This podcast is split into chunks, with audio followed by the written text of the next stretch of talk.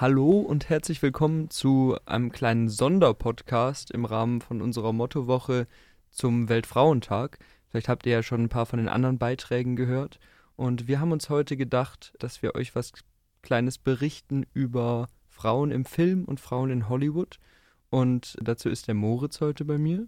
Ja, genau. Ich, wir sitzen leider nicht in Davids abgeranzter Küche. Ich habe gehofft, ich kann das jetzt auch mal sagen, wie bei Rage Cage, aber. Das darf nur Jasmin. Wir sitzen im Studio, im wir. Sitzen im abgeranzten Studio. Absolut. Also, genau. Und ja, willst du uns mal erzählen, was heute unser Plan ist?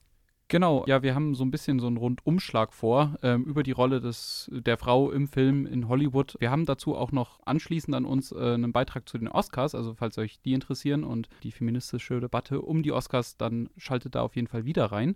Wir für unseren Teil reden heute so ein bisschen was über, ich glaube, der David hat ein paar Zahlen für uns vorbereitet. Wir haben was zu Strong Female Characters, das ist ja was äh, sehr Zentrales zurzeit in der Filmwelt, ähm, da reden wir ein bisschen drüber. Dann zum Bechtel-Test, den kennen viele von euch vielleicht schon oder manche auch nicht. Das ist ein sehr interessanter Test, den man so ein bisschen gedankenexperimentmäßig mit seinen eigenen Lieblingsfilmen vielleicht mal durchführen kann. Genau, äh, dann haben wir drei Filme, die wir eigentlich auch in jüngster Zeit erst im Kino gesehen haben. Also alle dieses Jahr. Zwei davon haben wir beide gesehen. Einen hat nur David gesehen. Ähm, dazu aber vielleicht später einfach mehr. ja, da kriegt ihr dann vielleicht noch ein paar Tipps mitgegeben. Genau, ja. Also sind auf jeden Fall alle, glaube ich, das kann man schon mal sagen. Spoiler, die sind alle lohnenswert. Das stimmt. Also sehr. Alle sehr lohnenswert. Äh, den letzten hatte ich, wie gesagt, selbst noch nicht gesehen. Da bin ich super gespannt, was David zu berichten hat. Wir haben extra bisher nicht drüber geredet, damit wir uns das für einen Podcast aufheben. ähm, genau. Und am Ende haben wir noch so ein paar Filmtipps. Ja, zu eine Liste, die praktisch zusammengestellt wurde, weil es eben heute um Frauen in der Filmwelt gehen wird. Ganz genau. Und vielleicht können wir auch vorher schon sagen, gut, wir sind jetzt zwei Männer, die über Frauen in der Filmwelt reden, deswegen tut es uns leid, wenn wir irgendwelche wichtigen Thematiken auslassen oder nur am Rande ansprechen oder tolle Filme auslassen, weil wir auch jetzt nicht die absoluten Profis sind, aber vielleicht ein bisschen einen Einblick geben können. Absolut. Ähm, und ich werde auch noch der Emmy, unserer äh, PR-Frau, werde ich auch noch äh, mitteilen, dass wir vielleicht eine Kleinigkeit auf Instagram dazu posten. Also wenn ihr euch selbst ein bisschen zu Wort melden wollt, wenn ihr eure eigenen Lieblingsfilme, gerade die Frauen unter euch, die das vielleicht hören, ähm, loswerden wollt, äh, da wird es vielleicht was auf Instagram zugeben und dann könnt ihr euch da melden. Genau. Stimmt, das ist eine coole Idee. Na dann würde ich sagen, starten wir mal mit ein paar Zahlen, die ich ganz interessant fand. Äh, zum Beispiel fangen wir vielleicht erstmal hinter der Kamera an.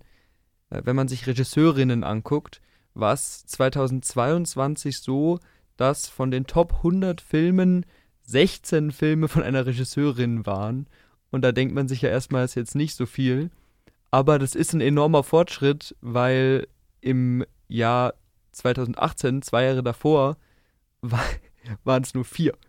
Äh, ehrlich gesagt, mich hat die Zahl auch gerade ein bisschen gewundert. Ich hätte sogar erwartet, dass es weniger sind, weil, ähm, also ich kann da, glaube ich, für David und mich sprechen. Mhm. Wir sind beide riesen Filmfans und wir haben vorhin mal so ein bisschen gebrainstormt, so bekannte Regisseurinnen, die man so kennt, das sind echt wenige. Und gerade wenn man dann in der Männerwelt denkt, da sind es unzählige. Also ja, also es, es, lässt sich wirklich in einer Hand abzählen, was einem da aus dem Kopf einfällt. Genau. Gut, wenn man da mal nachgoogelt, dann kommt man immer auf so ein paar Sachen. Ja, absolut. Aber es ist genauso bei den Filmen, auf die wir später noch kommen, mit, mit äh, Hauptrollen, die von Frauen gespielt werden das ist gar nicht so einfach, das im Kopf zu behalten. Und ich finde, bei solchen Zahlen, die veranschaulichen das dann ganz gut. Und es ist ja schon ein mega Fortschritt, weil ich meine, in zwei Jahren viermal so viele Filme, die von Frauen äh, gemacht wurden, in den Top-Listen ist halt super. Aber es ist halt trotzdem noch ein sehr, sehr großer Schritt, der gemacht werden muss, um da zumindest annähernd gleiche Chancen und Gleichheit reinzukriegen. Absolut, also da ist noch ein Riesenweg vor uns oder vor der Filmwelt, aber ähm, es ist eine Entwicklung im Gange. Ich glaube, so viel kann man schon mal sagen. Ja. Wir werden später auch noch über,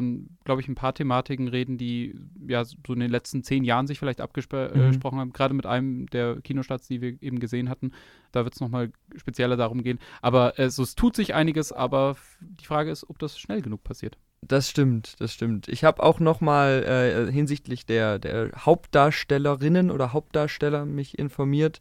Und da ist es so, dass 2021 ungefähr doppelt so viele Hauptrollen an Männer gegangen sind wie an Frauen.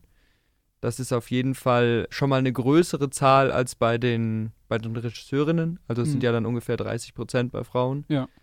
Ist aber ja trotzdem noch ja, eher, eher eine geringe Zahl. Und selbst wenn eine Frau dann die Hauptrolle spielt, ist es ja oft trotzdem noch so, dass wir in den ganzen Nebenrollen Männer haben oder so. Also der Anteil an Frauen mhm. in den Filmen ist meistens deutlich geringer. Absolut. Und da muss man sich auch ein bisschen die Frage stellen, also warum teilweise Frauen gecastet werden, weil ganz oft, also leider immer noch, wird es halt nur gemacht, weil Sex sells und Klar. jeder will eine schöne Frau sehen und deswegen äh, werden die Leute dann gecastet. Und das ist, also das, da muss man sich dann immer die Frage stellen, ähm, ja, warum, warum sind diese Leute in dem Film gelandet? Und manch, sehr oft zumindest kommt man da zu einer recht unbefriedigenden Antwort tatsächlich. Das ist ja oft auch das Ding bei äh, Filmen aus der, aus der Vergangenheit, vielleicht so ab 80er oder früher oder so, wo es ja durchaus auch so ist, dass man immer wieder Hauptrollen von Frauen oder zumindest sehr zentrale Rollen von Frauen mhm. hat, aber die sind halt fast immer die Partnerin der Hauptfigur oder irgendwelche Love Interests oder so oder genau, ja. wie im Bond äh, irgendwelche Frauen, die zwischendurch mal halbnackt im Bett liegen. Ja, absolut. Und, und, dann, und dann am Ende noch erschossen werden, damit im nächsten Film eine neue auftauchen kann. Und davon gehen wir ja, glaube ich, zum Glück weg. Ja, auf jeden Fall. Ja. Da reden wir später nochmal drüber. Vielleicht Glaub werden wir unsere, unsere Filmlisten am Schluss präsentieren beide. Wir wollen heute so ein bisschen auch über starke Frauenfiguren reden. Also, das ist ja was, was zurzeit unglaublich am Kommen ist. Äh, dazu würde ich ganz gerne tatsächlich eine, eine kleine Geschichte erzählen. Und zwar, ich war vor einigen Jahren, das ist jetzt schon sehr lange her, war ich in Ghana damals und zu dem mhm. Zeitpunkt ähm, kam Black Panther gerade ins Kino. Mhm. Und ich fand den Film nicht besonders gut. Ich weiß nicht, ob du den mochtest. Den ersten meinst Den ersten. Den mochte ich ganz gerne eigentlich. Okay, ja, ja tatsächlich. Also ich bin allgemein nicht so der Marvel-Fan, aber darum soll es ja gar nicht gehen. Da kam Black Panther ins Kino und ich mochte den Film nicht so besonders und ich habe mich auch nicht besonders dafür interessiert. Aber mhm. ähm, afroamerikanische Schauspieler sind auch eine unglaublich unterrepräsentierte Gruppe mhm. im weißen Hollywood, vornehmlich weißen Hollywood. Und was man dort in Ghana tatsächlich gesehen hat, äh, dass wirklich jeder Taxifahrer, jeder Mensch, mit dem man wirklich im offen, öffentlichen Leben, sowohl Männer wie Frauen, hatten äh, Black Panther oder halt ähm, Chadwick Boseman ja. als ihren Handy-Hintergrund tatsächlich. Also wirklich, das jede, mehr als jede zweite Person war das. Und da hat man mal gesehen, was das für Leute ausmacht. Und ähnlich verhält es sich, würde ich sagen, auch tatsächlich mit Frauenfiguren, äh, mit starken Frauenfiguren, wenn man jetzt halt an Wonder Woman denkt. Oder teilweise dann auch für Halloween-Cosplays vielleicht sowas wie Harley Quinn oder ähm, wir haben später auch noch ein paar andere vorbereitet.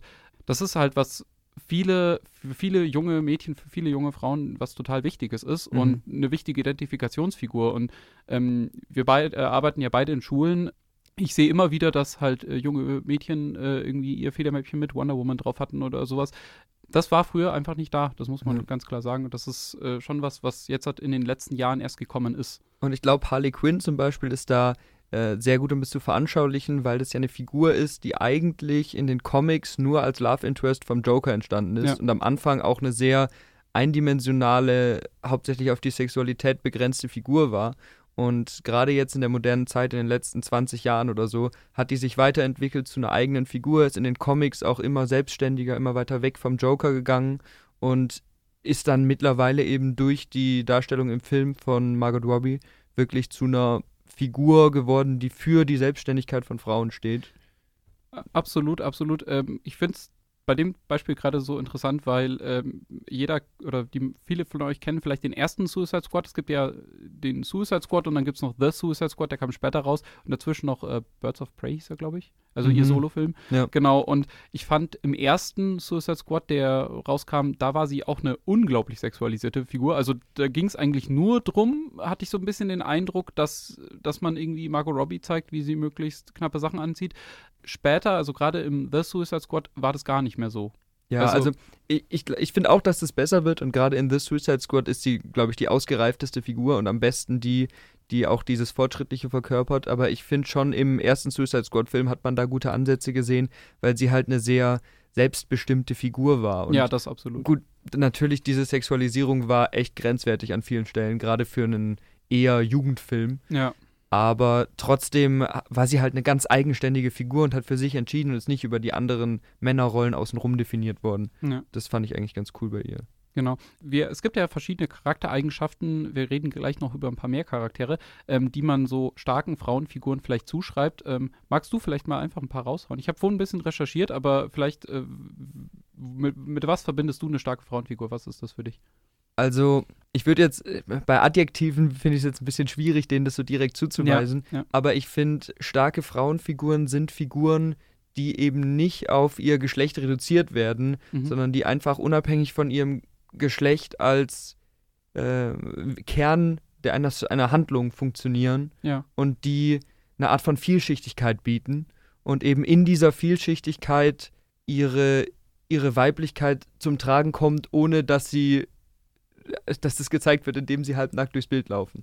Mhm, ja, und, absolut. Ja, es ist jetzt vielleicht ein bisschen, bisschen sperrig ausgedrückt, aber gerade diese Mischung aus eine Figur darf mal verletzlich sein und eine Frauenfigur kann auch, ohne dass man es direkt kritisieren muss, Eigenschaften haben, die vielleicht stereotyp einer Frau zugeschrieben werden. Mhm.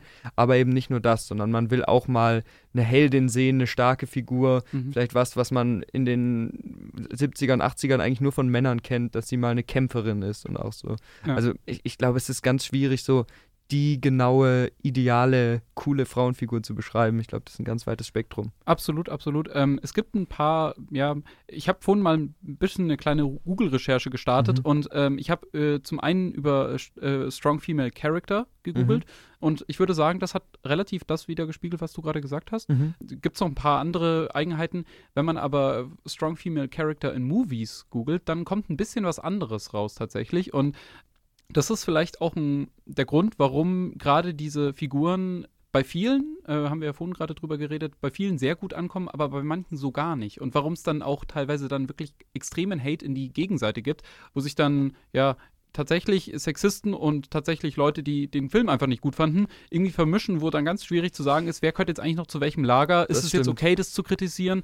Und ja, da kommt man dann ein bisschen in die Bredouille. Ja. Ähm, ich habe da nämlich mal, also ich habe da mal gegoogelt und dann kam raus, ja, also Strong Female Character in Movies ähm, hat stets einen eigenen Willen, beziehungsweise natürlich eine eigene Vorstellung mhm. vom Leben, ähm, also einen festen Plan irgendwie, den sie verfolgt, eine feste Agenda und äh, da lässt sie sich praktisch auch nicht reinreden.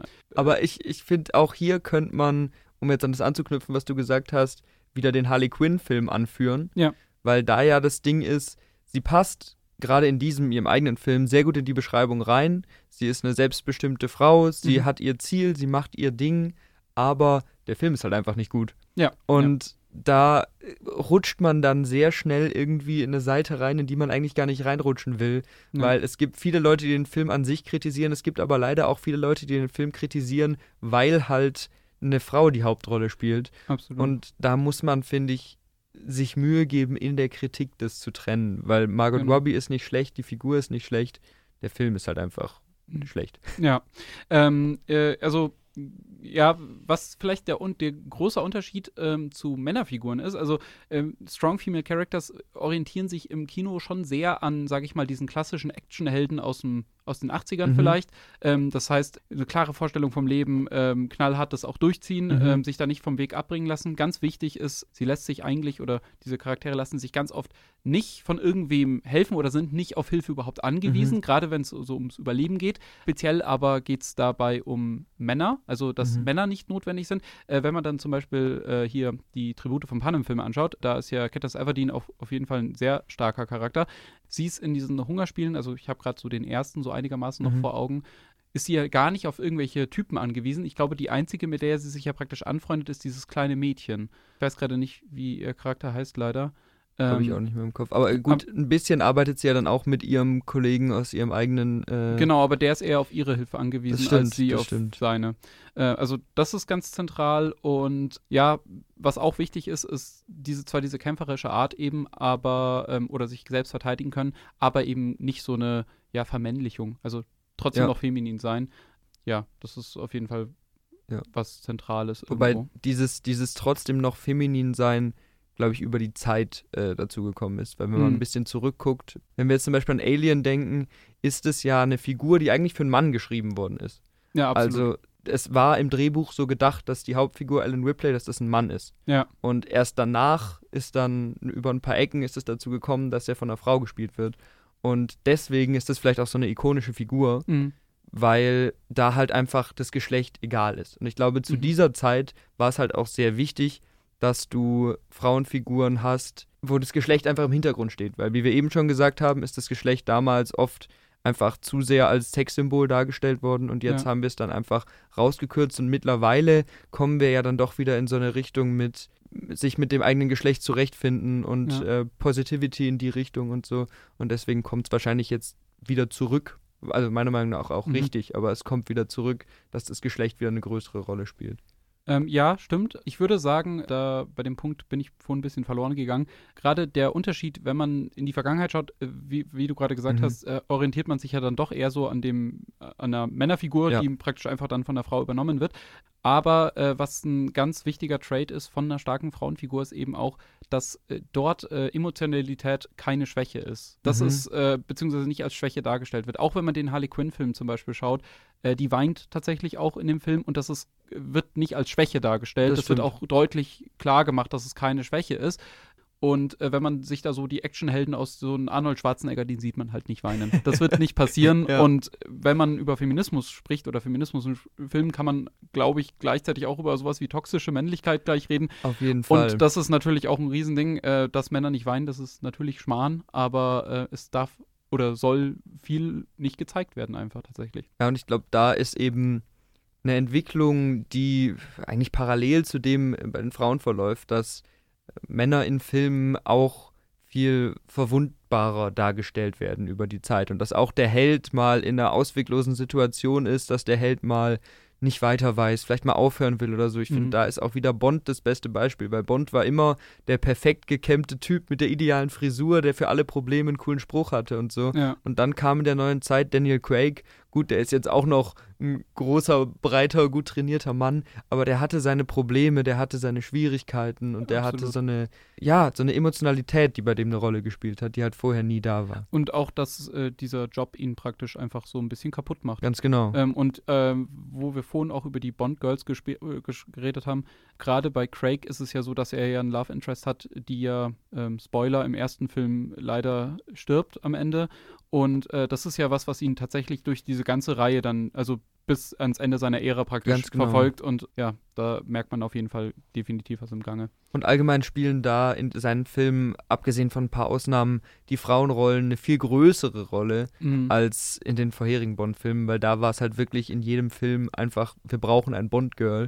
Und hier zieht sich durch die Filme teilweise durch und mhm. es sind intimere Beziehungen und auch eben äh, eine Art von Emotionalität und Trauer, die da dahinter steckt, wenn ja. so eine Figur stirbt. Absolut. Ich glaube, wir könnten fast an der Stelle überleiten zu unserem nächsten kleinen Block und zwar dem Bechteltest, weil mhm. woran erkennt man eigentlich einen Film, dass der irgendwie feministisch ist, beziehungsweise woran erkennt man, ob ein Film äh, Männer und Frauen einigermaßen gleich behandelt? Und also, das ist ein Test, äh, der kommt von Alison Bechtel. Das ist äh, eine junge Cartoonzeichnerin gewesen aus den mhm. USA. Und die hat einen Test praktisch äh, ähm, gebaut, äh, wie man das, der ist nicht wissenschaftlich, also den kann man jetzt nicht so kategorisch anwenden, aber wo man so ein bisschen überprüfen kann, na, wie viel kommen Frauen eigentlich in dem Medium, das ich da kon konsumiere, zu Wort. Das kann, mhm. geht natürlich für Filme, das geht auch für Bücher oder Hörspiele oder was man will. Und es gibt eigentlich nur drei Fragen, die man dazu stellt. Das zeigt schon ein bisschen, so ausgefuchst kann das nicht sein. Ähm, oder so, so eine wissenschaftliche Aussage hat der, äh, Aussagekraft hat er jetzt nicht unbedingt, aber äh, gibt einem so einen ganz guten Indikator Indikator. Das klingt jetzt erstmal sehr, sehr, sehr, sehr simpel. Der Film muss mindestens oder das Medium muss mindestens zwei Frauenrollen haben. Beide müssen miteinander sprechen, also die beiden Frauenrollen sprechen miteinander. Und äh, sie müssen sich über was anderes unterhalten als ein Kerl, also ein Mann. Genau, das sind die drei, äh, drei Kernbestandteile. Später wurden, wurde dann noch hinzugefügt, dass beide Charaktere einen Namen haben müssen, also den man auch kennt und nicht jetzt sagt, okay, das war die Sekretärin XY. Ja. Genau. Und äh, das klingt jetzt erstmal so relativ simpel und man denkt sich so, ja, das muss doch fast jeder Film erfüllen. Und wir haben vorhin mal ein bisschen nachgedacht. Das erfüllen erstaunlich wenig Filme. Mhm. Und gerade Sachen, die, also sowohl Sachen, die extrem erfolgreich waren, wir können da gleich mal so ein bisschen eine Liste durchgehen, ähm, aber als auch Sachen, die wir total lieben oder Filme, die wir total schätzen und die bei den allermeisten auch ziemlich gut ankommen. Wenn man jetzt zum Beispiel an die Herr der Ringe-Trilogie denkt, also von Peter Jackson, der besteht diesen Test zu 100% nicht, weil äh, meines Wissens nach gibt es genau zwei Frauencharaktere in dieser ganzen Trilogie. Ja, ich glaube ein paar mehr, aber. Die, reden die miteinander? Das weiß ich, glaube nicht. Ich glaube nicht. Auf jeden Fall äh, ist, es, ist es, wenn dann so klein, dass man das nicht wirklich ja. zählen kann. Und Gut, Herr der Ringe basiert natürlich auch auf einem Buch, das vor Ewigkeiten geschrieben wurde von J.R. Tolkien. Da ähm, ist es natürlich, sage ich mal, verständlicher. Aber auch wenn man, naja, Filme aus ja, der, der letzteren Zeit oder der jüngeren Zeit betrachtet, passiert das erstaunlich selten. Oder man muss sich zumindest immer wieder die Frage stellen, also man muss dann doch erstaunlich lang nachdenken, auch wenn man die Filme vielleicht fast auswendig kennt, passiert denn das da? Mhm. Genau, und wenn man sich jetzt mal so die, die, die Box-Office-Liste anschaut, also ähm, welche Filme am meisten Geld eingespielt haben, also die erfolgreichsten Filme aller Zeiten, äh, das ist jetzt nicht inflationsbereinigt für die ganzen Nerds, die jetzt sich fragen, ist das inflationsbereinigt? Nein, ist es nicht. Ähm, aber ähm, Avatar zum Beispiel, ich würde sagen, nein, der besteht den nicht. Und jetzt gerade auch der neue Avatar-Film, der jetzt gerade rauskam, der wird den wahrscheinlich auch nicht bestehen, außer dass sich vielleicht mal die Kinder unterhalten. Würde ich auch sagen, weil da halt auch in beiden Filmen Prinzip nur eine erwachsene Frau eine zentrale Rolle spielt. Ja, absolut. Also, und äh, das, obwohl James Cameron ja mit einigen anderen Filmen äh, schon sehr starke Frauenfiguren das gezeichnet stimmt, hat. Ja. Und äh, Natiri, würde ich trotzdem sagen, auch eine starke, sehr starke Frauenfigur ist. Gerade in Teil 1. Ja. Gerade in Teil 1. Ja, fällt dieser Film durch den Test und äh, das, das geht noch weiter, wenn man, wir hatten ja vorhin vielleicht schon mal die Star Wars-Trilogie angesprochen, mit Ray, also mit die neue Star Wars-Trilogie mit Ray äh, als Protagonistin ich denke, Star Wars 7, der ist auch relativ erfolgreich gewesen auf Platz 5. Der wird da auch durchfallen, ehrlich gesagt. Also, Wahrscheinlich schon. Also wir haben eben schon mal im Vorgespräch kurz drüber gesprochen. Vielleicht gibt es eine Szene zwischen Ray und Leia, mhm. aber wenn, dann dauert die ungefähr zwei Minuten. Absolut. Gut, es gibt äh, die, äh, Mas Kanata heißt sie, glaube ich, diese kleine mhm. Alienfrau, die Freundin von Han Solo, die mit äh, Ray kurz redet. Aber dann reden sie über Luke Skywalker. Stimmt, absolut. Ja, da merkt man das schon. Und gerade wenn man sich halt diese Frage jedes Mal stellt, kann man sich diese Frage auch mal umgedreht stellen, wie viele Männerfiguren gibt es denn da? Und wie reden die? Wie viel reden die miteinander? Ja. Und reden die tatsächlich dann nur über Frauen? Nein, tun sie nicht. Und eigentlich fast nie. Und ja, das ist ja schon irgendwie erstaunlich. Und das stimmt. Da merkt man ja doch, dass es noch eine riesen Diskrepanz zwischen, alleine zwischen den Rollen, was wir vorhin auch in der Statistik gehört haben, äh, Rollenvergabe an Männer und Frauen ja. gibt. Ist einfach so. Und ich glaube, gerade dafür einfach so einen Eindruck von, von der Ungerechtigkeit zu bekommen, ist dieser Test mega gut, weil, wie du schon gesagt hast, der ist jetzt in keiner Weise wissenschaftlich und es kann durchaus auch Filme geben, die einen feministischen Anspruch haben und auch fortschrittlich sind, aber trotzdem den Test nicht erfüllen. Absolut, ja. Weil es, es kann, mir fällt jetzt natürlich kein konkretes Beispiel ein, gerade wie immer, aber ähm, es kann natürlich auch der Fall sein, dass du einfach eine Frauenfigur zeigst, die in einer männerdominierten Welt zurechtkommen soll. Ja. Und du kannst den Fokus noch so sehr auf die Frauenfigur legen, dann würde der Test nicht erfüllt werden, wenn sie halt mit keiner anderen Frauenfigur redet, weil ja. sie nur mit Männern konfrontiert ist. Also das ist mit so ein bisschen Vorsicht zu genießen, weil du kannst eben auch gute und intelligente und frauenbefürwortende Filme machen, die jetzt diesen Test nicht bestehen. Aber einfach ein bisschen für das Bewusstsein ist der, glaube ich, echt gut. Ja, und auch um zu sehen, dass eben diese, diese, diese äh, Schauspieljobs, diese, diese ja. Castings eben vornehmend an Männern gehen. Klar. Tatsächlich immer noch. Da waren wir ja eben schon äh, mit doppelt so vielen Hauptrollen an Männer wie an Frauen. Genau, ja. Absolut. auch in den Nebenrollen. Also ich, ich glaube, das ist gar nicht schlecht, wenn man bei Avatar oder Star Wars bleibt, wenn man sich da überlegt, äh, guck dir den Jedi-Rat in Star Wars in den äh, Prequels an. Da sitzen vielleicht eine Frau, weiß ich, die da drin sitzt oder zwei. Ja. Aber sonst sitzen da nur Männer drin. Und das sind alles Figuren, die nicht mega relevant sind, aber ja. es fällt halt trotzdem, wenn man drüber nachdenkt, auf, dass selbst im Hintergrund viel mehr Männer rumlaufen total, und das, obwohl Star Wars ja mit der Originaltrilogie, da kommen wir vielleicht später auch nochmal zu, mhm. äh, ja schon einen sehr starken Frauencharakter mit Auf Leia ge gemacht hat, also eine große Identifikationsfigur auch. Und trotzdem äh, besteht ja diesen Test nicht. Also, das ist alles mit einer gewissen, gewissen Vorsicht zu genießen, aber ähm, sollte könnt ihr vielleicht mal bei euren Lieblingsfilmen einfach so ein bisschen durchführen und mal so gucken, wie viele Frauen da überhaupt mitspielen. Es sind manchmal erstaunlich wenig und auch wenn man jetzt hat, gut, J.K. Rowling ist, glaube ich, sowieso ein bisschen mit Vorsicht zu genießen. schwieriges Thema. Ein schwieriges Thema, wenn es um sowas geht. Aber Harry Potter, äh, ich habe ganz viele Freundinnen, die totale Fans mhm. sind ähm, und ich mochte die Reihe eigentlich auch immer. Auch da ist es äh, mit Hermine, die ist eigentlich die einzig wirklich, wirklich, wirklich relevante Frauenfigur, die auch tatsächlich, sage ich jetzt mal, eine wirkliche Sprechrolle auch in den Filmen hat. Ich, ja, am Rande kommt mal so Ginny vor oder mal Luna kommt noch Luna, vor. Also zum, in, zum Ende in den späteren Filmen werden es ein paar mehr dann. Aber, aber es ist, ist trotzdem. Vor den, vor den Männern verschwindet es dann doch. Ja, irgendwie. das stimmt. Und auch wenn du dir die Lehrer anguckst, es ist halt McGonagall ist die Frau. Ja. Und noch diese Biologielehrerin mit diesen schreienden Pflanzen, aber ich stimmt, weiß nicht mal, wie genau, die ja, heißt. Ja. Also. Erschreckend wenig.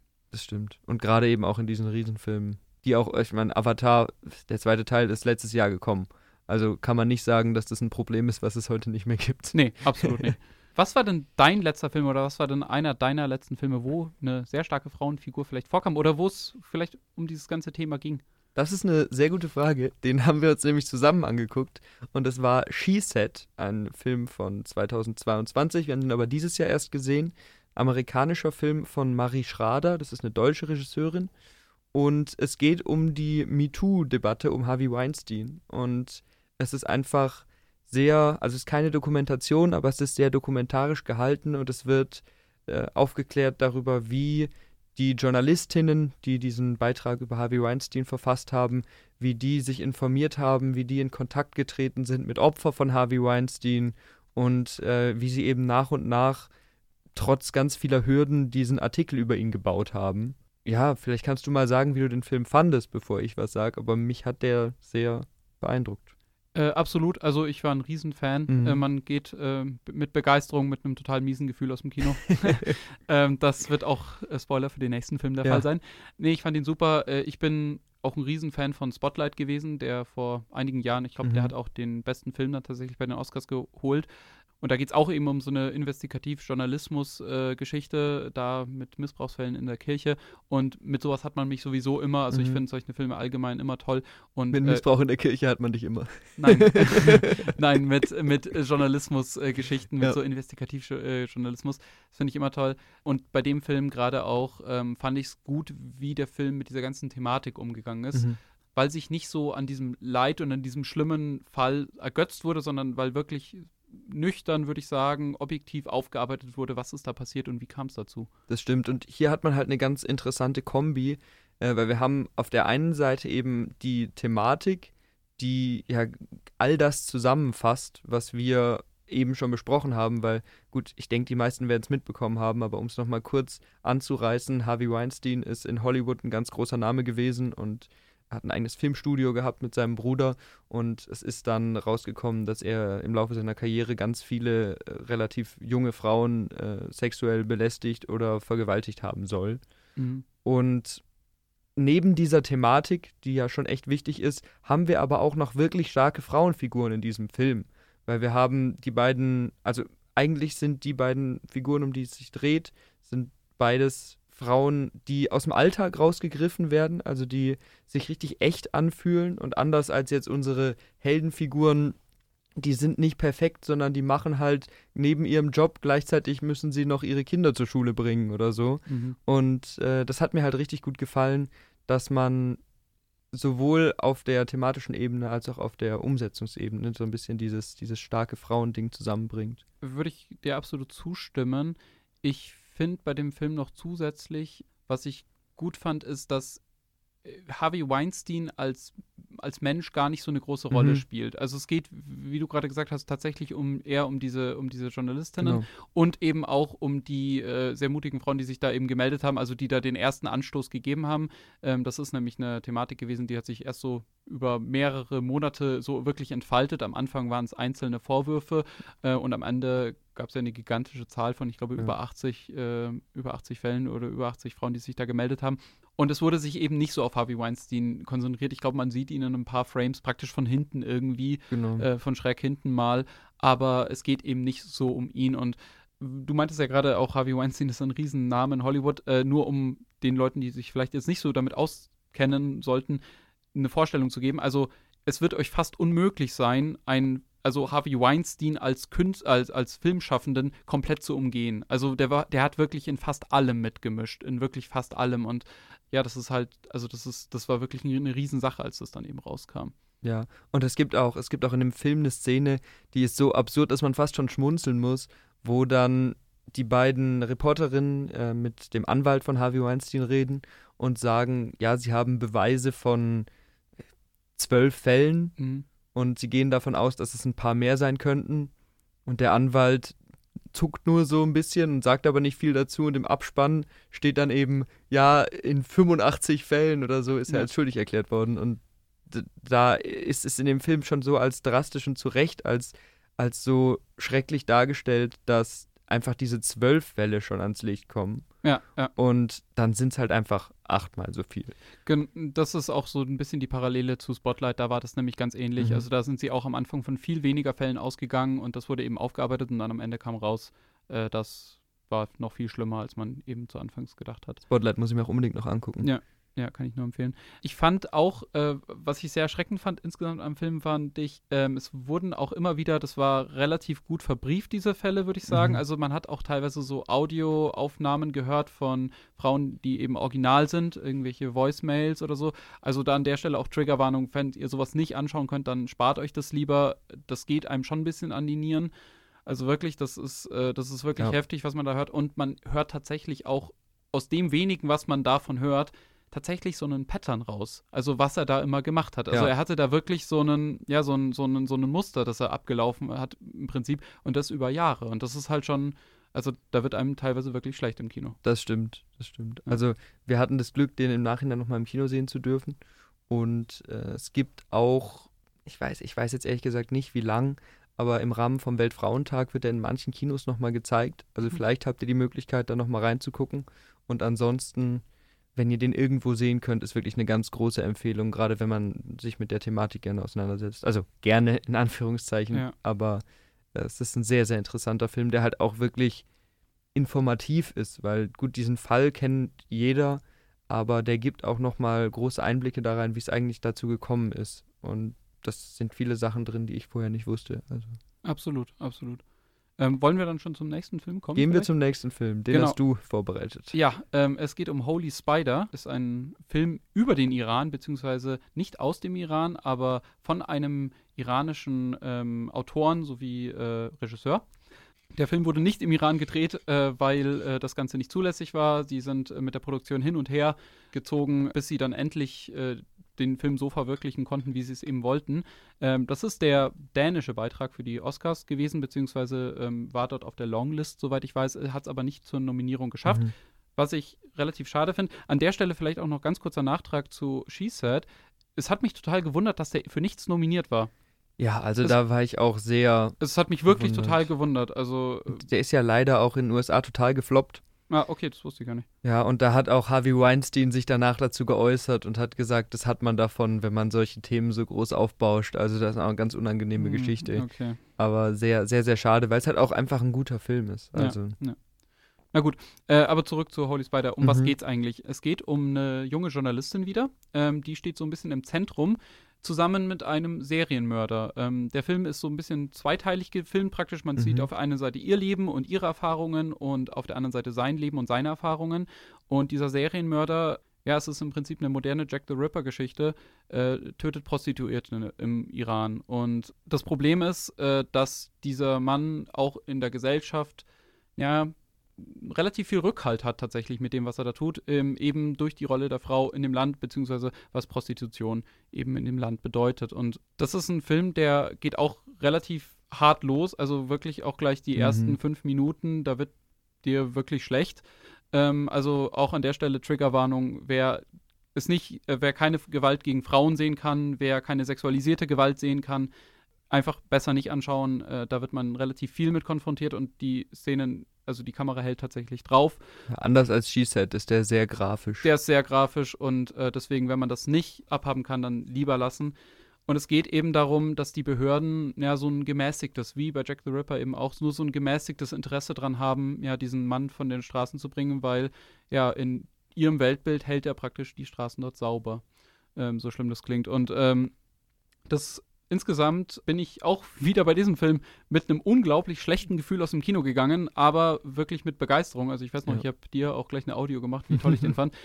Aber ja, muss man abhaben können. Das stimmt, das stimmt. Und da kommt dann eben in dieses Szenario, kann man noch kurz dazu sagen, eine junge, ja, äh, ist, ist sie, ein, ich bin mir nicht mehr sicher, ist sie Kommissarin oder ist sie Reporterin? Sie ist Reporterin, sie, sie ist, Journalistin Reporterin, und genau. sie versucht praktisch das Ganze dann äh, der Polizei ein bisschen abzunehmen, weil die ja nur ein gemäßigtes Interesse hat, diesen mhm. Mann zu verfolgen und äh, geht da so ein bisschen auf eigene Faust ja. los. Und eben. sie zeigt eben auch eine sehr, äh, ein sehr fortschrittliches Frauenbild in einem sonst sehr traditionellen in der traditionellen Rollenvorstellung, die in dem Film eben vorherrscht. Also sehr absolut, ja, ja. Und äh, der Film beruht auch auf einer wahren Begebenheit. Ja. Auch das ist macht die Bilder vielleicht noch härter, als sie eh schon sind. Ja, ähm, also das Ding ist, ich wusste das anfangs nicht. Ich dachte es mir fast schon die ganze mhm. Zeit, weil das wird nicht am Anfang des Films eingeblendet tatsächlich. Es wird nicht gesagt, das beruht auf einer wahren Begebenheit, sondern du siehst diesen Film und der endet auf einer unfassbar verstörenden Szene noch.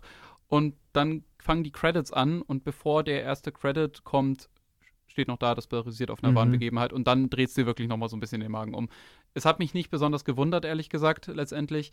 Ähm, es ist auch, äh, wie ich finde, so, es ist so sehr nüchtern dann tatsächlich abgefilmt, mhm. aber trotzdem, das ist nochmal, das, ja. das, das, das äh, hinterlässt nochmal so einen richtigen Schlag in die Magengrube. Wobei ich hier noch dazu sagen würde, dass der Film nicht wie She Said äh, sehr dokumentarisch aufgezogen ist, sondern es hat schon auch was von einem Krimi. Ja.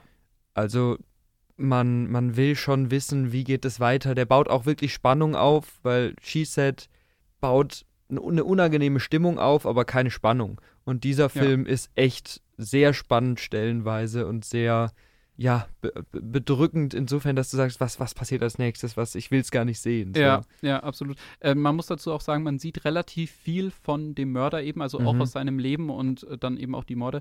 Das ist auch ein, eine Kritik, die ich online immer wieder gelesen habe, dass der Film praktisch teilweise wirklich sich sehr viel Zeit diesem Mörder widmet und dann tatsächlich diese Journalistin so ein bisschen aus den Augen verliert.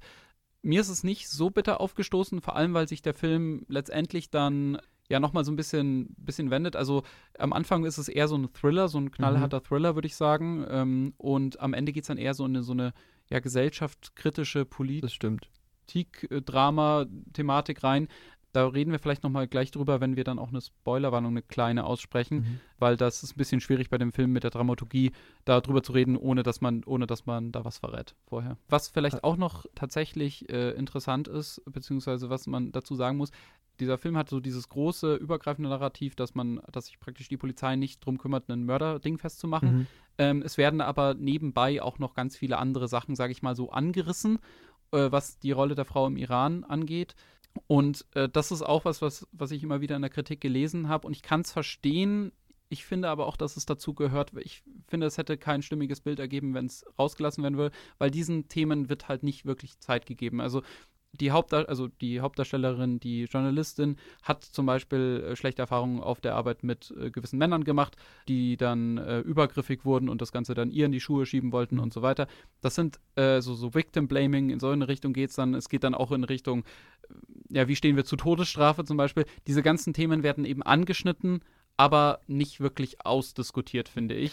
Wobei, also da muss ich sagen, dass mich das überhaupt nicht gestört hat, sondern im Gegenteil, ich finde, dass bildet einfach so schön diesen Alltag ab, den man da sieht. Und das sind äh, schön, schön ist falsch, aber gut, gut dargestellt, weil ja. du halt einfach so viele Facetten von diesem Leben als Frau im Iran hast. Ja. Und du kannst natürlich nicht jede Thematik total auserzählen und ausdiskutieren, aber ich finde, das musst du eigentlich auch gar nicht, sondern auch durch die kleinsten Andeutungen nimmst du halt viel detaillierter noch wahr, wie schlimm das eigentlich gerade ist. Und wenn du dich zu sehr auf eine Sache versteifst, dann kann es sein, dass alles andere rechts und links halt runterfällt und man gar nicht wahrnimmt, dass einfach das Problem nicht dieser eine Mörder ist, sondern die gesamtgesellschaftliche Situation. Absolut, ja. Also, nee, du hast mich da, glaube ich, ein bisschen falsch verstanden. Äh, das ist nur eine Kritik, die ich online immer wieder ja, gelesen habe. Nee, habe ich schon auch so äh, gesagt. Ich genau, wollte nur noch mal was Aber ich gebe dir da absolut recht. Ja. Also, ich fand es äh, wirklich gut. Ich muss auch sagen, ich wäre letztes Jahr tatsächlich selbst in den Iran geflogen. Äh, mhm. Ich hatte, da war eine Reise geplant. Dann ist ja da was relativ Schlimmes passiert. Ja. Eine junge Frau ist gestorben und die Proteste haben angefangen. Da haben wir uns dagegen entschieden dann doch.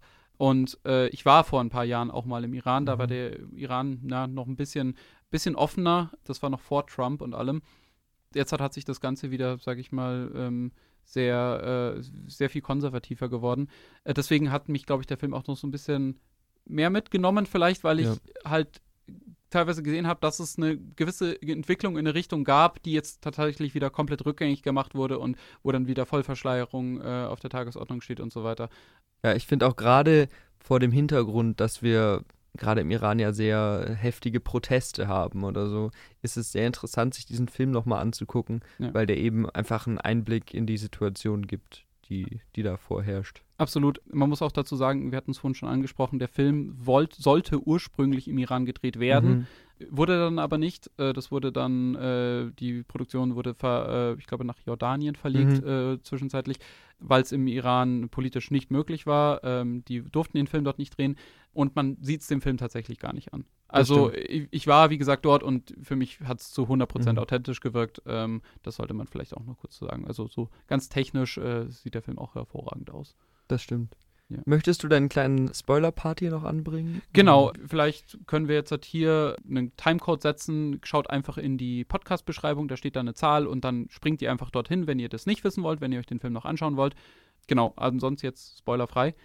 Genau, der Film hat so ein bisschen eine komische Dramaturgie, also ganz ungewöhnlich, mhm. weil es am Anfang diese Thriller, äh, diesen Thriller-Aspekt eben hat, dass man einfach diesen, dass dieser Mörder irgendwie gejagt wird und dann wird der aber dingfest gemacht. Und äh, dann ist es auch relativ klar, also der, der, der gesteht das Ganze auch mhm. und es ist auch klar, dass er es war und dass er wohl verurteilen wird. Aber dann beginnt eben ja so ein bisschen was, ja fast noch schlimmer als davor, ist, und zwar, dieser Mörder wird offen in der Gesellschaft irgendwo gefeiert für das, was er da gemacht hat, wird, erfährt so gesellschaftliche Deckung. Das fängt dann bei Sachen an, wie dass die Familie von ihm im Laden einfach mal Sachen geschenkt bekommt, mhm. weil sie, weil der Vater ja so viel für die Stadt oder das Land getan hat. Mhm. Und das wird richtig, richtig, richtig übel. Da muss man mit umgehen können, dass halt dann wirklich über gewisse Köpfe hinweg einfach geredet wird und mhm. ähm, ja, die Frauen komplett übergangen werden. Und das ist so interessant gewesen, weil das eigentlich der Punkt ist, wo man sich denkt, die meisten Filme wären jetzt aus. Genau. Also der kommt jetzt ins Gefängnis oder wird hingerichtet oder wie auch immer und ja. dann ist aus. Und der Film fängt da halt dann einfach nochmal ein neues Kapitel an, was mindestens genauso interessant, wenn nicht sogar noch interessanter ist als die vorherigen. Ja. Und da kommt es auch zu einer Szene, die bei mir hängen geblieben ist bis heute, wo die Hauptfigur, die Journalistin, mit der Familie des Täters redet und dann zeigt der Sohn, mhm. was, also das, ich, ich schätze mal, der ist vielleicht zehn Jahre alt oder zwölf ja. Jahre alt und der zeigt das, was sein Vater mit den Frauen gemacht hat, an seiner kleinen Schwester. Ja. Und äh, kniet sich halb auf seine kleine Schwester und zeigt so ziemlich, wie sein Vater da die Frauen umgebracht hat. Und die kleine Schwester liegt da einfach so daneben und so teilnahmslos lässt sie das über sich geschehen. Ja, und, und diese Szene. Auch. Und er, er lacht, lacht dabei auch. und zeigt es so richtig so positiv, als wäre es was Besonderes und vermittelt auch, mein Vater war ein Held und ich mache da weiter, wo er aufgehört hat. Genau, und das ist, soweit ich auch weiß, das war die letzte Szene im Film. Also danach kommen tatsächlich Credits, das war das, was ich vorhin meinte. Mhm. Äh, da dreht es einem nochmal ordentlich den Magen um. Mhm. Und dann kommt, ja, beruht auf einer wahren Begebenheit und dann denkst du so, hm. Ja.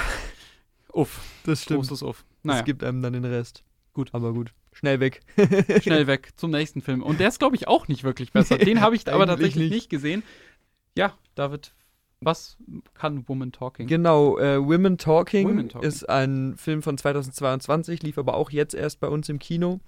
Äh, ist ein Film von Sarah Polly und der hat, glaube ich, von den dreien, die wir hier vorgestellt haben, die ja, bekannteste Besetzung. Also Frances McDormand ist dabei, Rooney Mara ist dabei, Claire Foy ist dabei. Also schon einige Namen, die einem was sagen, wenn man ein bisschen äh, Film interessiert ist. Und es geht um eine, ja, eine, eine religiöse Kommune in den USA. Ich kann nicht genau sagen, zu welcher Zeit es spielt. Äh, es spielt auch keine richtig äh, große Rolle, aber es ist sehr, die sind sehr abgeschieden von der Gesamtgesellschaft, verzichten auf Technik und mhm. so, kann man sich vorstellen. Und die Frauen werden in dieser Kommune systematisch misshandelt, während sie schlafen und ihnen wird erzählt, dass das Gottes Strafe ist. Mhm. Und irgendwann, also es ist jetzt kein Spoiler, das passiert ganz am Anfang vom Film, irgendwann äh, wacht eine der Frauen auf und merkt, dass das ein Mann war. Und dann mhm. kommt es dazu, dass alle Männer aus diesem Dorf für einen Tag ins Gericht der naheliegenden Stadt müssen weil sie sich dafür verantworten müssen, weil die Frauen eben zu dem Gericht gegangen sind. Das heißt, die Frauen haben einen ganzen Tag bzw. anderthalb Tage alleine in ihrer kleinen Kommune, wo sie entscheiden, wie es jetzt weitergehen soll. Kann man gleich dazu sagen, viel mehr passiert in diesem Film nicht. Also es sind wirklich Frauen, die die meiste Zeit in einem Haus oder vor dem Haus sitzen und darüber reden, was sie nach dieser schlimmen Erkenntnis jetzt machen. Und die Möglichkeiten sind entweder, sie bleiben und lassen alles weiter so geschehen, wie es vorher war. Die zweite Möglichkeit ist, sie bleiben und kämpfen. Und die dritte Möglichkeit ist eben, sie gehen ohne ihre Männer weg. Da werden dann in allen möglichen Konstellationen verschiedene Meinungen der verschiedenen Frauen mit einbezogen und äh, leicht die Hintergrundgeschichten von den Frauen erzählt und auch Frauen ganz verschiedenen Alters kommen da zu Wort. Mhm. Und ja, es ist ein sehr dialoglastiger Film, der nur ganz pointiert mal äh, drastische Bilder zeigt, schon auch da, aber eher gewählt eingesetzt.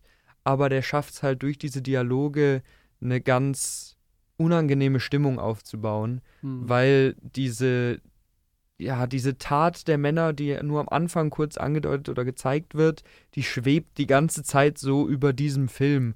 Und durch ein paar kleine Momente, kleine Monologe, auch Details in den Figuren, die dann irgendwie irgendeine Art von Traumabewältigung oder so bewusst oder unbewusst machen, ist es so, so fassbar umgesetzt, dass du es gar nicht brauchst, das direkt immer wieder zu sehen, sondern dass diese Thematik einfach so präsent bleibt. Und das hat mir richtig gut gefallen. Ja, ja, also es klingt richtig toll. Ich bereue es ein bisschen, dass ich den leider verpasst mhm. habe. Äh, ich glaube, äh, die letzte Vorstellung, da musste ich dann leider arbeiten und deswegen habe ich es nicht mehr geschafft. Aber ich werde den auf jeden Fall nachholen, sobald der irgendwie im Streaming verfügbar sein wird. Ist auch sehr sehenswert. Also das ist eine fiktive Geschichte, anders als die, die anderen beiden, was aber nicht heißen muss, dass es sowas in die Richtung nicht gegeben hat. Im Gegenteil. Ja, das, davon ist leider auszugehen. Ja. Insgesamt muss man vielleicht jetzt auch dazu sagen, wir haben jetzt drei sehr deprimierende Filme besprochen. Warum haben wir das gemacht? Ja, vor allem, weil wir die jetzt eben gerade in jüngster Zeit im Kino gesehen mhm. haben und äh, möglichst beide noch gesehen haben. Vielleicht kommen wir jetzt mal noch zu ein paar schöneren Filmen, die man sich vielleicht anschauen kann, wenn man äh, eine starke Frauenfigur sehen will, wenn man, wenn man äh, ja, die Würdigung der Frau in Hollywood genau. irgendwie noch erleben will.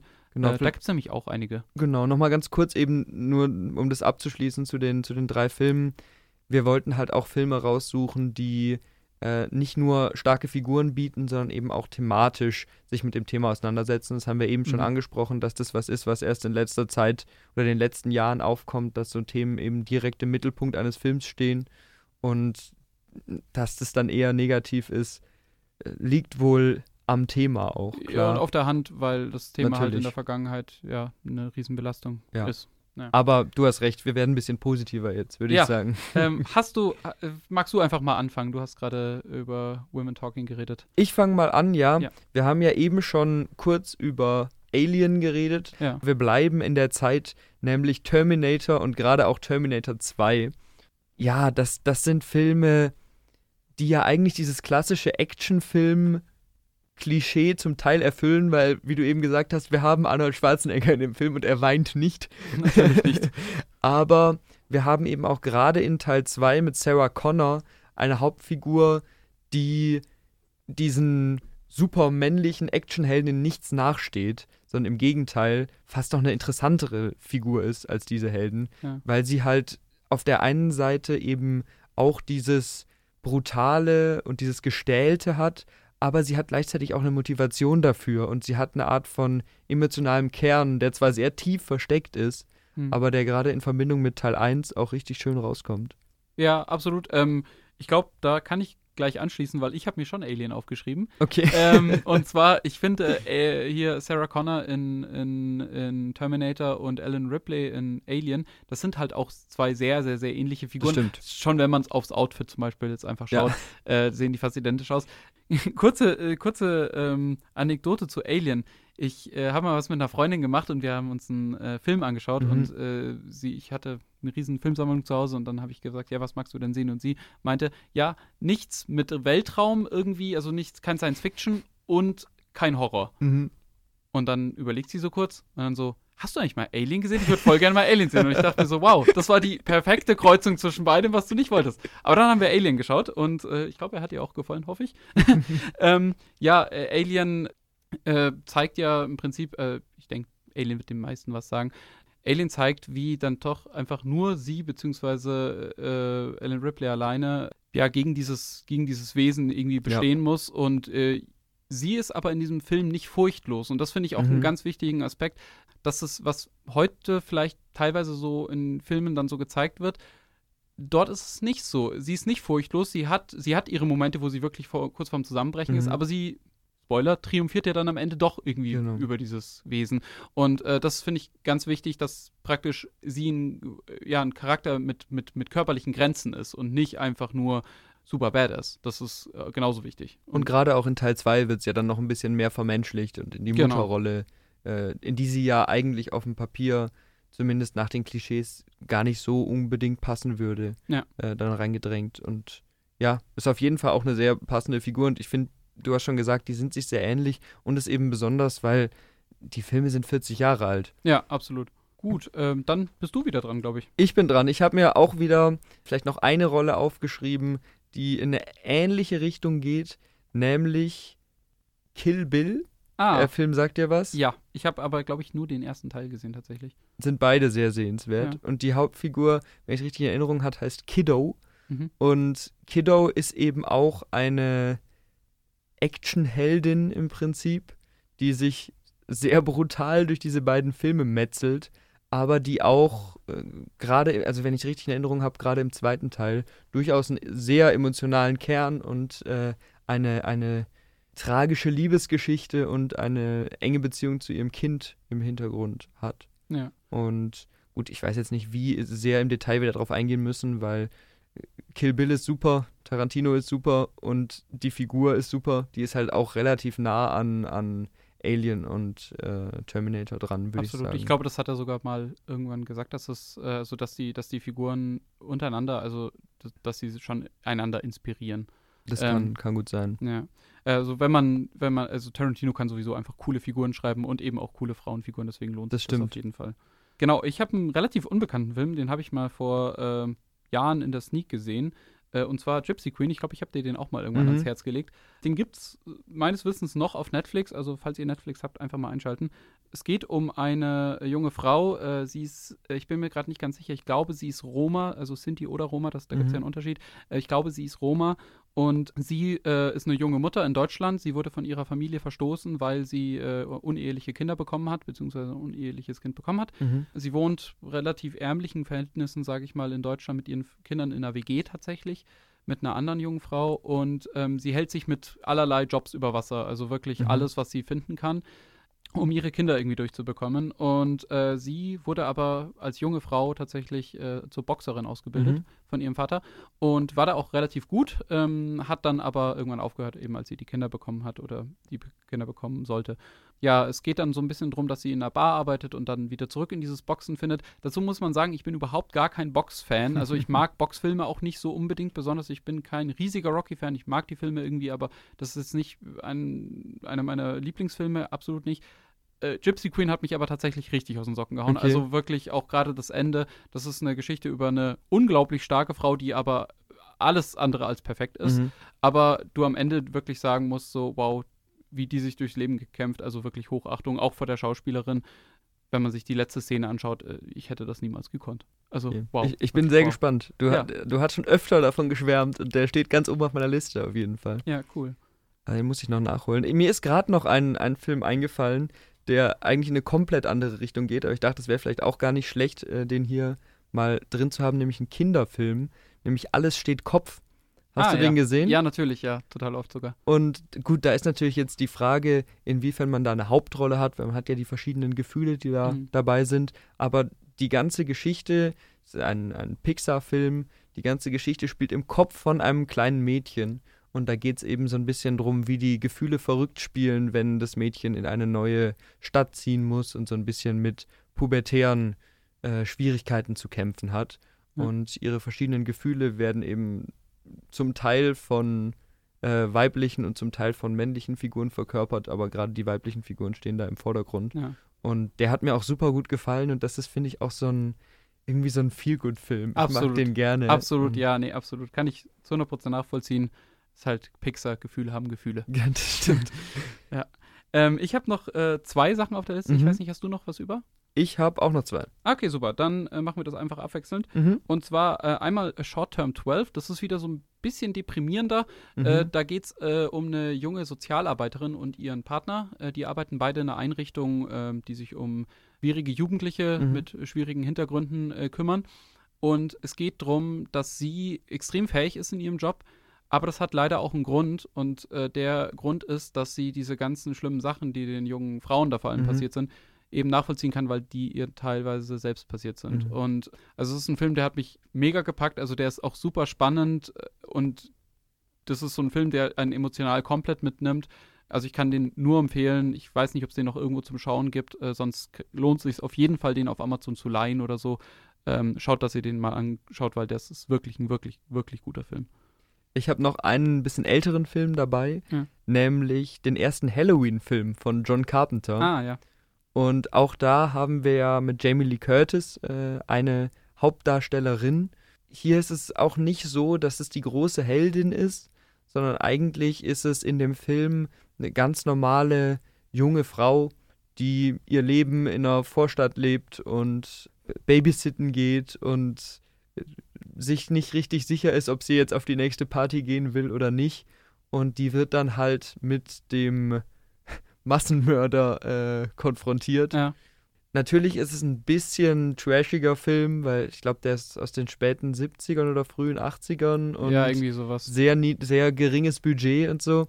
Aber man hat halt einfach so eine für damalige Verhältnisse sehr ja, echt wirkende Frauenfigur, die eben trotzdem auch mal ja, zuschlagen kann, würde ich sagen, ohne dass es eben diese Haut drauf Heldin ist. Genau, ja, doch. Also ist es tatsächlich auch der einzige der Reihe, glaube ich, den ich ganz gesehen habe. Ich habe ähm, auch die anderen nicht gesehen. Ja, aber das ist, glaube ich, auch so irgendwie so weithin bekannt, glaube ich, dass das so der einzige ist, der sich so wirklich lohnen soll, glaube ich. Es ist auch zu Recht ein Klassiker. Ja, also ja sehr absolut. Ja. Gut. Äh, mein letzter Film ist auch gleichzeitig mein Lieblingsfilm tatsächlich, mhm. äh, den David, wie ich weiß, nicht gesehen hat. Und zwar äh, Arrival von Denis Villeneuve. Das ist auch mein Lieblingsregisseur. Und in der Hauptrolle Amy Adams kennt man vielleicht als mhm. Lois Lane aus dem DCU und noch aus ganz vielen anderen mhm. Rollen. Also das ist eine wirklich sehr bekannte Schauspielerin. Aber eben auch aus Arrival zusammen mit Jeremy Renner, der ja äh, Hawkeye, glaube ich, in den mhm. Avengers-Filmen spielt. Ja, was geht so? Es geht um, um Aliens, die auf die Erde kommen. Und es geht um eine unglaublich talentierte Sprachwissenschaftlerin, die praktisch darauf angesetzt wird, sich mit diesen Aliens zu unterhalten. Und äh, was ich so toll fand, äh, gerade an dem Film, war, also sie ist eine unglaublich intelligente Frau und die praktisch durch ihre Fähigkeiten auch sich immer wieder gegen diese Militärs, mit denen sie da, äh, sie ist dann in so einem kleinen Stützpunkt praktisch, mhm. wo sie, wo, wo sie praktisch dann immer in dieses Raumschiff äh, reinreisen, wo sie sich mit diesen ganzen Leuten immer wieder rumschlagen muss, die immer drauf und Schuss machen wollen und wir sprengen das Teil jetzt weg. Und ja, sie wehrt sich da immer so ein bisschen mhm. gegen und äh, versucht eben diesen diplomatischen Weg zu gehen. Und ja, hat vielleicht damit Erfolg, das müsst ihr leider selbst herausfinden. Aber es ist ein großartiger Film, kann ich nur empfehlen. Ich habe auch nur Gutes drüber gehört, ja, also, also muss ich unbedingt noch gucken. Ja, bei meinem letzten Film geht es auch um Aliens, die auf die Erde kommen. Oh. Beziehungsweise um ein Alien, was auf die Erde kommt. Das ist nämlich der neueste Film aus der Predator-Reihe. Ah, ja. Das ist Prey. Äh, Prey könnt ihr auf Disney Plus gucken. Und das Besondere an dem Film ist es, dass der Predator, so ein Alien-Jäger, auf die Erde kommt äh, zur Zeiten der Kolonialisierung. Und also der USA, das soll Der USA, genau. Und es geht eben in der, in der Hauptrolle um eine äh, Ureinwohnerin aus Nordamerika. Mhm. Und äh, dadurch hat man einfach nochmal eine, eine ganz andere Frauenperspektive, weil sie eben auch in ihrem äh, Stamm so ein bisschen Ausbrecherin ist, weil sie eben nicht in die typischen Rollenklischees passen will und sie will nicht äh, Sammlerin sein und immer bei den Zelten sitzen und auf die jagenden Männer warten, sondern sie will halt auch selber ja. ausreiten und unterwegs sein und selber jagen und so. Und äh, in der Konfrontation mit dem Predator muss sie das dann auch äh, gezwungenermaßen und stößt da aber eben auch auf Hindernisse, weil sie dann auch merkt, sie hat sich vielleicht zu viel vorgenommen und sie ist vielleicht noch nicht so bereit dafür mhm. zu jagen und für sich selbst unterwegs zu sein und so. Aber es kommt da auch so ein bisschen darauf an, dass sie, der sich dann so mit Raffinesse so immer so wieder genau. aus der aus der Bredouille zieht äh, und eben auf Sachen zurückgreift, auf die vielleicht die Männer nicht zurückgegriffen mhm. hätten, aber sie praktisch einfach äh, da ein bisschen cleverer rangeht, weil sie eben in der Rolle geboren ist, in der sie ja geboren ist und, äh, genau. und äh, praktisch in diese Welt reingesetzt wurde, genau. aber trotzdem sich das schafft eben, sich dort als Jägerin zu verwirklichen. Ist vielleicht sogar ein bisschen bisschen eine Parallele zu der Frauenfigur in Arrival, wie du es gerade geschildert hast, weil man mhm. halt merkt, dass sie zwar hinsichtlich ihrer, ihrer Kraft und ihrer ja, kämpferischen Fähigkeiten nicht ganz mit den Männern mithalten kann, ja. zumindest in Teilen des Films, aber dafür einfach so gute Ideen hat und kreative Ideen hat und schnell antizipieren kann in Momenten mhm. und dadurch dann einfach den großen Vorteil hat. Ja, ja. absolut. Ja. Gut. Genau. Ich glaube, da haben wir ein paar schöne Tipps zusammengetragen. Ich glaube auch, da ist auf jeden Fall auch was nicht Deprimierendes dabei.